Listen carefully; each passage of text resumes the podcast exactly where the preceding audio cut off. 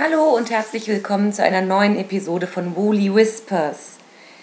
Zuallererst möchte ich mich bei allen für das äh, super liebe Feedback bedanken, das ich hauptsächlich bei Revelry bekommen habe.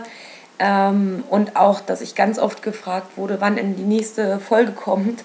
Ähm, ich muss ganz ehrlich gestehen, ich habe deswegen so lange nichts mehr aufgenommen, weil erst gar nicht so viel Neues passiert ist, besonders beim Handarbeiten. Und ich hatte mir ja von Anfang an vorgenommen, ich mache nur dann eine neue Folge, wenn es wirklich was zu erzählen gibt, weil ich mich eben nicht dauernd wiederholen wollte und nicht immer nur sagen wollte, ja, äh, und an dem Schal habe ich übrigens auch wieder drei reingestrickt, weil das nicht so wirklich spannend ist.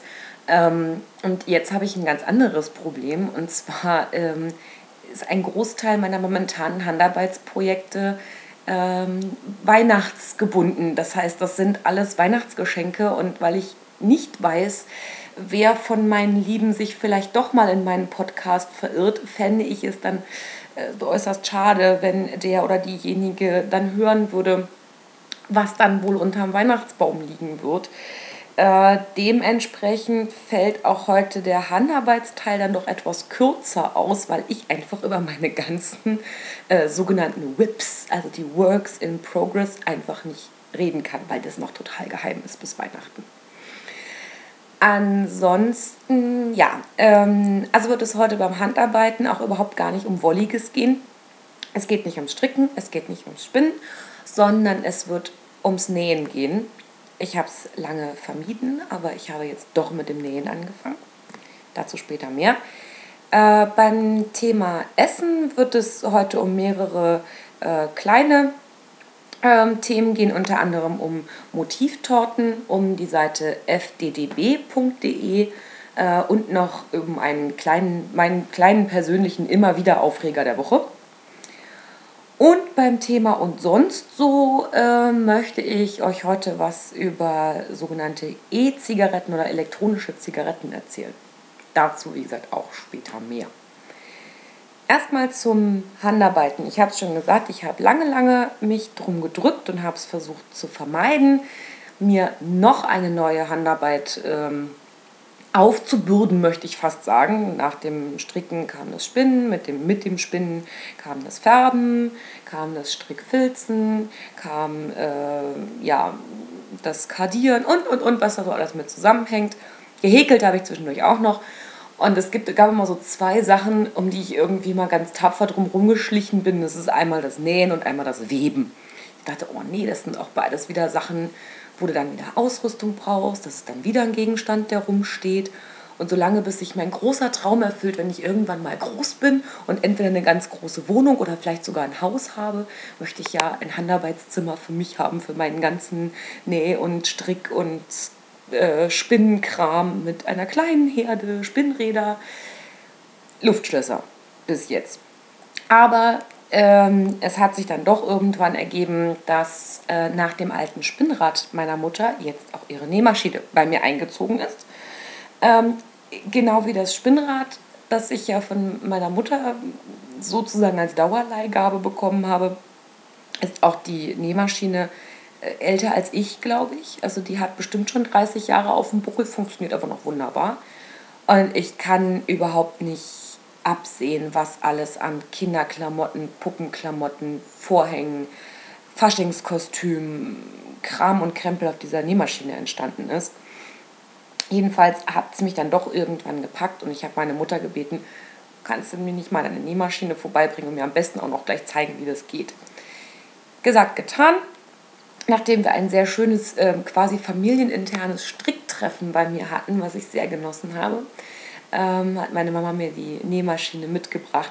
Familieninternes Stricktreffen insofern, als meine Mutter sowieso schon seit Jahren strickt, ähm, durch mich mit dem Lace-Fieber infiziert wurde und obwohl sie ähm, deutlich mehr Erfahrung im Stricken hat als ich, ähm, kriege ich jetzt regelmäßig äh, ihre Lace-Strickarbeiten gezeigt. So, guck mal, irgendwie haut hier das Muster nicht hin, kannst du mal drauf gucken cooles Gefühl, total verkehrte Welt. Früher habe ich meiner Mutter das Strickzeug in die Hand gedrückt. Hier, Mama, Loch, irgendwas stimmt nicht, Mama, heil. Ähm, und meine ähm, gar nicht mehr so kleine, kleine Schwester, meine jüngere Schwester, äh, hat vor einiger Zeit auch mit dem Stricken angefangen, hat sich das, ähm, wie sich das gehört, von ihrer großen Schwester zeigen lassen und erklären lassen. und hat jetzt ihre ersten zwei Projekte auf der Nadel. Und da haben wir uns mal zu dritt dann bei mir zum Kaffee getroffen und ähm, die Nadeln klappern lassen, was ich total cool fand. Ähm, genau, und bei dieser Gelegenheit hat sie mir eben die Nähmaschine mitgebracht und ähm, ja, ich habe dann auch, ich habe erstmal nur geübt an einem alten Bettlaken. Äh, das war, war ursprünglich mal ein Bettlaken, dann erlebte es eine zweite Inkarnation als Faschingskostüm, äh, als Halloween-Kostüm ähm, und äh, beendete jetzt sein Dasein damit, dass es mir als Probelappen zum Nähmaschine ausprobieren dienen musste. Meine Mutter hat mir kurz gezeigt, wie man den Unterfaden auf die Spule kriegt, wie man den Faden einfädelt. Ich bin ja der Meinung, die Hälfte dieser Haken ist Schikane. Also durch gefühlte 37 Haken, Ösen, Schlaufen, Nupsis, Häkchen und sonstige Vorrichtungen muss man diesen Faden tüdeln, bevor man ihn dann irgendwann mit zusammengekniffenen Augen und auf die Stirn geschobener Brille durch diese Nadel durchfriemelt. Egal, jedenfalls habe ich es irgendwann hingekriegt und hatte äh, großen Spaß daran, was ich schon befürchtet hatte. Und somit habe ich jetzt schon wieder ein neues Hobby. Jetzt näht sie auch noch. Ähm, in Ermangelung eines vernünftigen Tisches steht die Nähmaschine in der Küche, weil das der einzige hohe Tisch ist, den ich habe. Und das Ding ist verdammt schwer.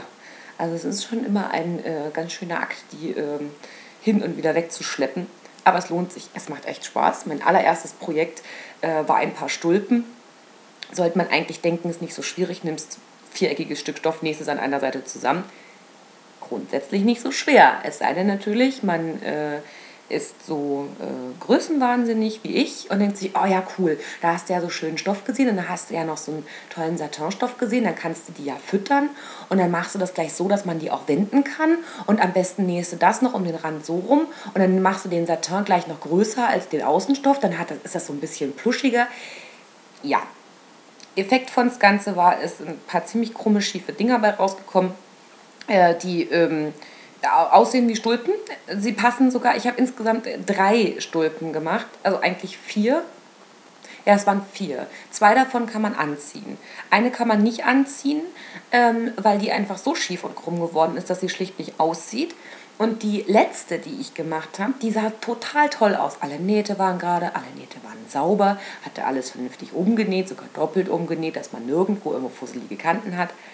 Ja, nur, dass ich natürlich nicht mitberechnet habe, wenn man etwas mehrfach umnäht, braucht man mehr Nahtzugabe.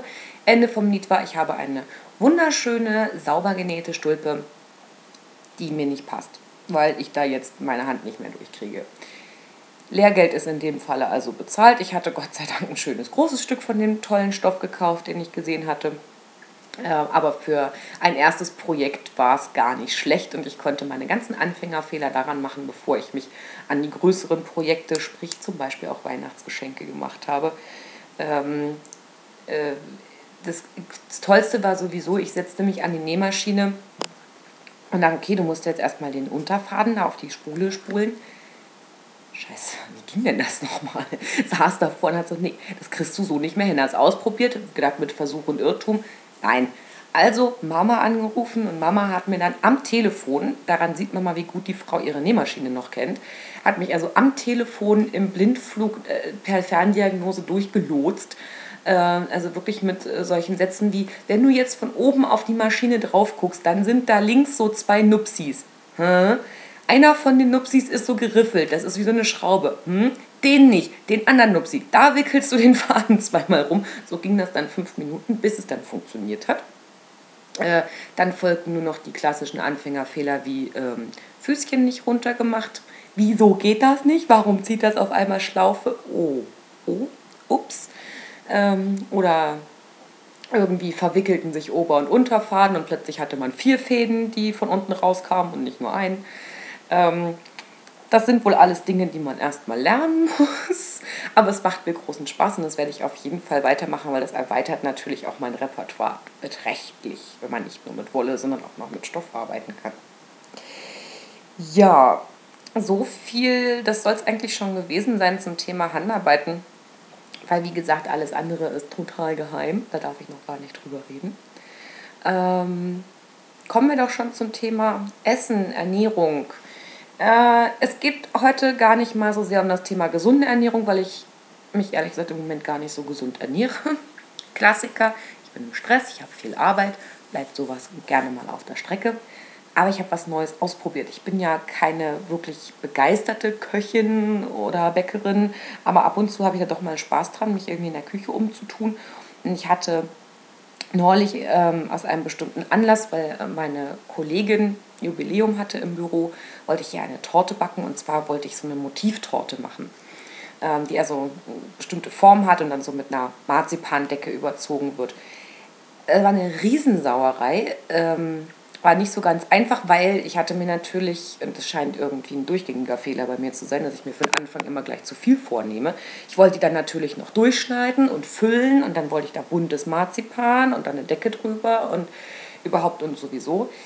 Ähm, da wir Gebärdensprachdolmetscher sind, sollte die Form, äh, die Torte die Form einer Hand haben, die ich dann mit türkisfarbenem Marzipan überziehen wollte.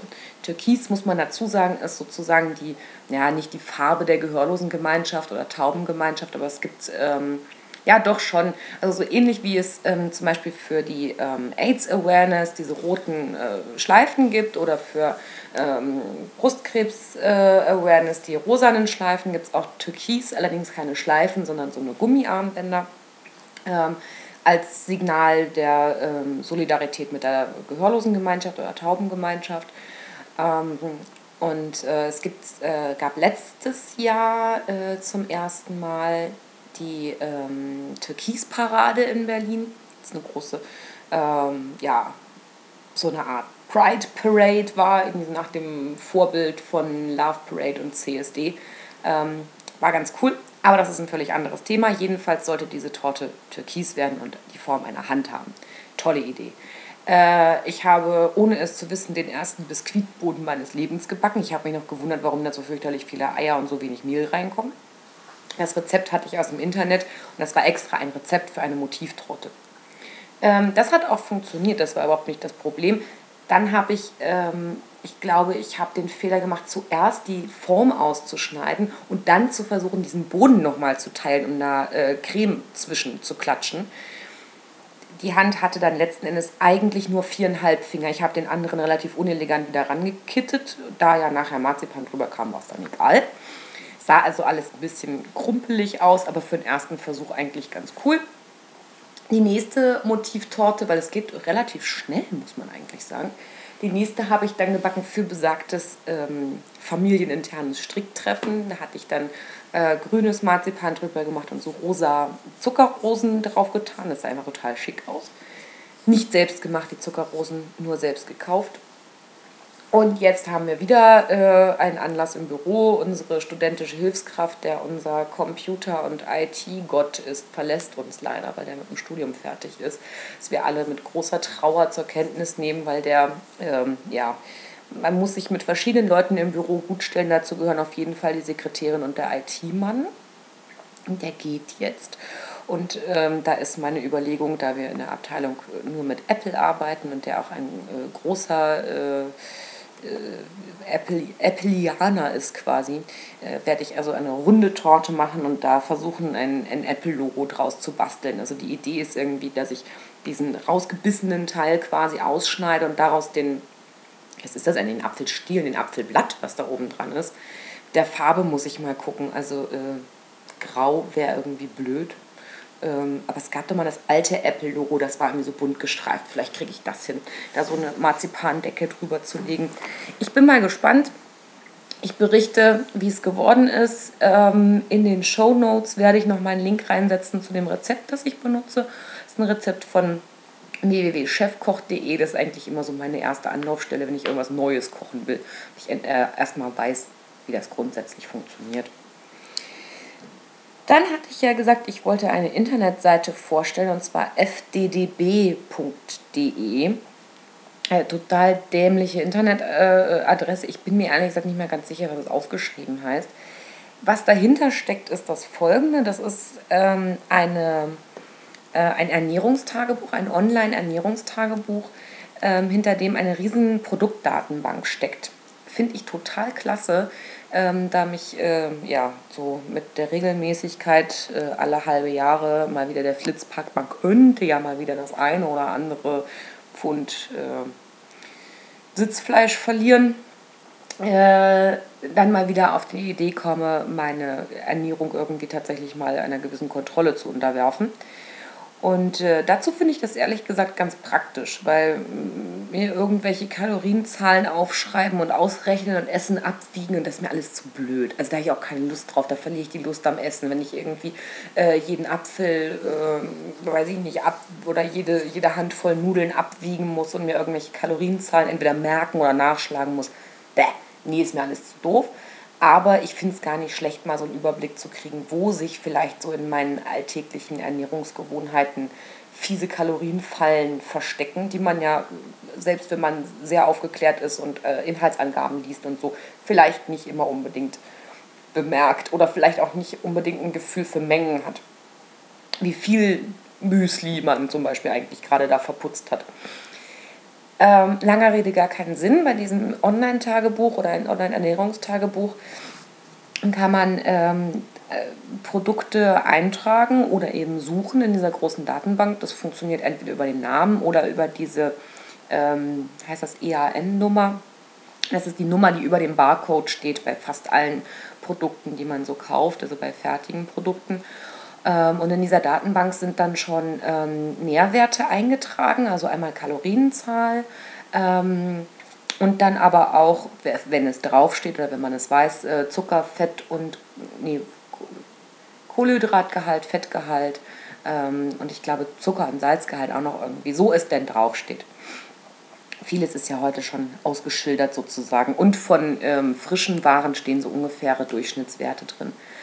Ähm, das hat natürlich keinen Anspruch auf Richtigkeit oder Vollständigkeit, aber ich finde es eine ganz nette Orientierung und äh, man kann dann also einfach anklicken, was weiß ich, davon habe ich ein Stück gegessen, zum Beispiel ein Körnerbrötchen oder was weiß ich, ähm, oder einen mittelgroßen Apfel.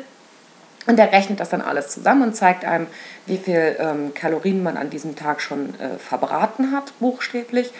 Äh, man kann sich dann zusätzlich den Tagesbedarf ausrechnen lassen oder sich den, was ich gemacht habe, über verschiedene äh, Tabellen ausrechnen lassen und einen Mittelwert bilden, weil da kommen Zahlen ziemlich von bis raus, wie viel man angeblich als Mensch mit meiner Größe, Statur und beruflichen Tätigkeit brauchen würde.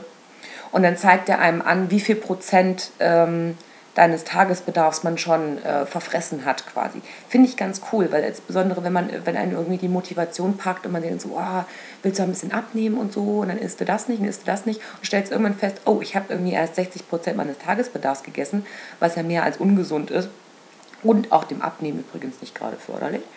Ähm, Finde ich ganz cool. Man muss vielleicht nicht jedes Bonbon eintragen, aber äh, und jede Tasse Kaffee und ob da jetzt äh, ein Schluck Milch drin war oder zwei, aber um so einen, einen groben Überblick zu, zu erstmal zu kriegen, ein Gefühl zu kriegen für bestimmte Sachen und den, dann den Überblick zu behalten, finde ich das eigentlich ganz cool. Deswegen wollte ich das heute mal vorgestellt haben und weil mir ehrlich gesagt ein bisschen äh, Stoff fehlt für den heutigen Podcast.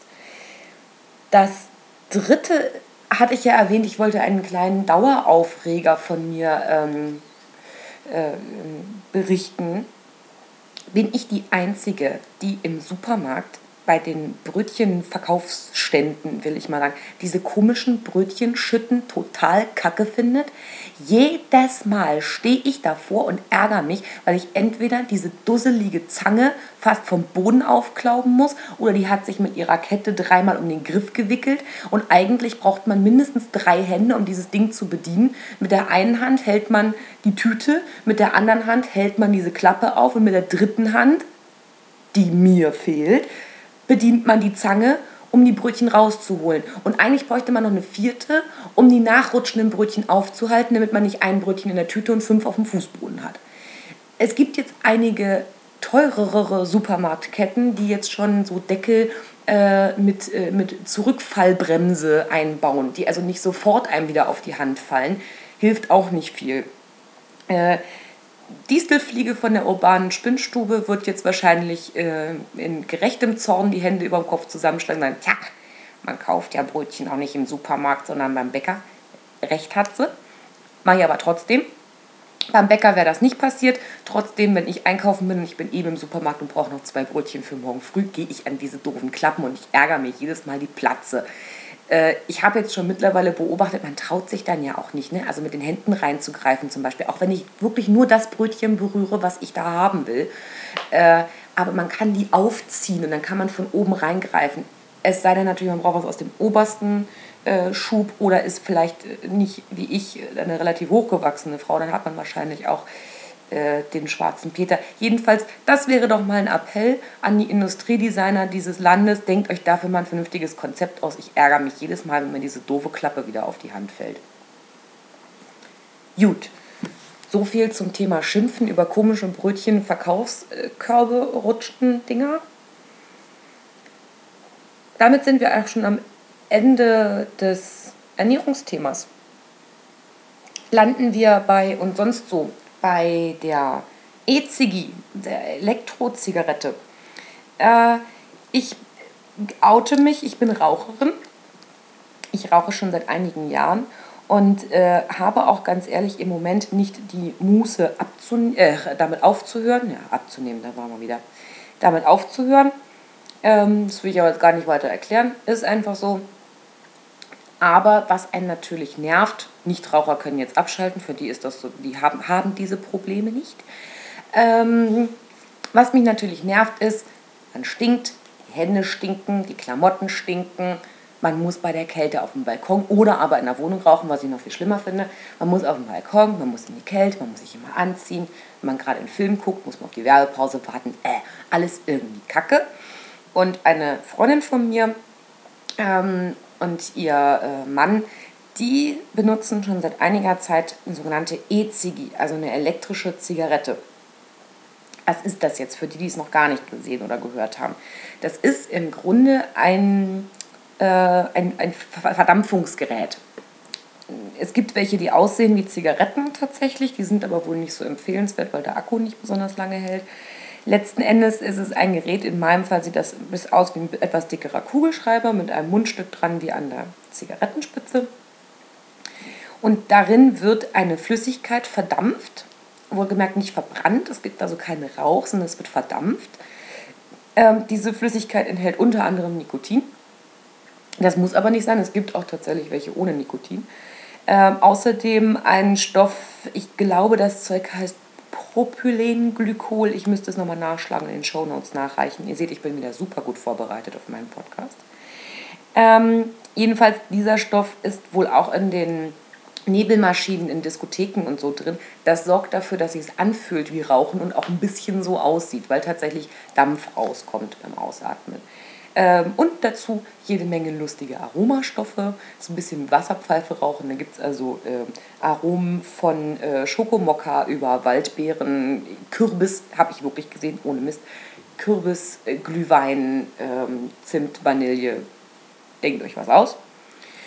Äh, Vorteil von das Ganze ist, es sind weniger Giftstoffe drin, sprich kein Teer, sprich kein Feinstaub. Äh, man, äh, es ist immer noch Nikotin drin, zumindest in meinem Fall. Nikotin ist auch immer noch giftig, das weiß ich auch. Äh, aber in der handelsüblichen Zigarette sind nach meinen Informationen so zwischen 3.000 und 4.000 Giftstoffe drin. So giftig kann das Zeug überhaupt nicht sein, äh, wie, wie eine normale Zigarette. Ähm, und für mich ist einfach der unschlagbare Vorteil, es stinkt nicht. Das heißt, ich kann in der Wohnung dampfen. Ich kann auf der Couch sitzen mein Freund und ich dampfen mittlerweile beide. Wir können auf der Couch sitzen und dampfen den ganzen Abend. Es stinkt nicht in der Wohnung, es zieht nicht in die Tapeten, weil eben kein Rauch entsteht. Ähm, ich kann auch in geschlossenen Räumen dampfen, theoretisch in der Bahn, im Flugzeug, im Krankenhaus, wo ich will. Ähm, in der praktischen Umsetzung bin ich ganz ehrlich, ich habe momentan keine Lust auf den Konfrontationskurs und wenn ich es nicht aushalte, die halbe Stunde in der S-Bahn, bis ich zu Hause bin, dann ist mir auch, glaube ich, echt nicht mehr zu helfen. So süchtig bin ich dann Gott sei Dank noch nicht. Ähm, aber es ist schon angenehm, wenn man also nicht äh, auf den Balkon rennen muss oder irgendwie drei Stockwerke runter äh, an die frische Luft, um seine Nikotinsucht zu befriedigen. Und es soll tatsächlich auch ähm, günstiger sein. Das muss ich noch ehrlich gesagt ein bisschen rumrechnen weil man eben, also diese, diese Flüssigkeit, diese Liquids, die füllt man nach. Da ist ein kleiner Tank drin in der Zigarette, äh, sogenanntes Depot. Da füllt man diese Flüssigkeit ein und die kann man eben äh, nachkaufen. Äh, hauptsächlich im Internet, aber auch in gut sortierten Tabakläden sehe ich das mittlerweile immer öfter. Äh, und das ist wohl günstiger, als wenn man normal Zigaretten kaufen würde. Kommt vielleicht auch ein bisschen drauf an, wie viel man sonst raucht. Ich werde das mal beobachten und weiter berichten. Ich bin jedenfalls ziemlich angetan von den Dingen. Ich sage auch gleich dazu, ich rauche ab und zu noch normale Zigaretten. Ab und zu muss es dann doch nochmal richtiges, qualmendes, stinkendes, volles Gift sein. Aber äh, es hat durchaus schon Tage gegeben, wo ich überhaupt nicht geraucht habe oder eine Zigarette vielleicht äh, und ansonsten nur dieses Ding gedampft habe. Und ich finde das wirklich ziemlich klasse. Und schick sind sie auch noch. Ich habe eine silberne und eine schwarze, die. Ja, das war's schon. Ich weiß nicht, ob ich es noch schaffe, vor Weihnachten nochmal einen Podcast aufzunehmen. Ich denke mal fast schon oder sonst vielleicht bei Weihnachten rum, aber ich mache keine Versprechungen. Ich weiß nicht, wie stressig die Vorfeiertage und die Adventszeit bei mir noch werden, werden werden, sein werden. Falls ich keine Folge mehr aufnehme, wünsche ich allen meinen Hörerinnen und Hörern und euch allen da draußen eine wunderschöne Adventszeit. Ich wünsche euch eine besinnliche Zeit. Ich wünsche euch, dass ihr zur Ruhe kommt, dass ihr ganz viele tolle Handarbeitsprojekte äh, anfangen, schaffen und vielleicht sogar beenden könnt. Ich wünsche euch ähm, eine schöne Weihnachtszeit, hoffentlich mit euren Familien, mit euren Lieben, mit Freunden, mit wem ihr auch immer diese Tage verbringen wollt. Auch die, denen, die nicht Weihnachten feiern, wünsche ich einfach einen schönen Winter. Vielleicht wird es ja noch mal Winter, der November ist bis jetzt noch sehr warm. Und falls wir uns bis dahin überhaupt nicht mehr hören, wünsche ich euch auch gleich noch einen guten Rutsch ins neue Jahr. Ich danke euch, dass ihr mir zugehört habt und wünsche euch noch einen schönen Abend. Und bis dahin, passt auf euch auf und immer eine Handbreit Wolle im Korb.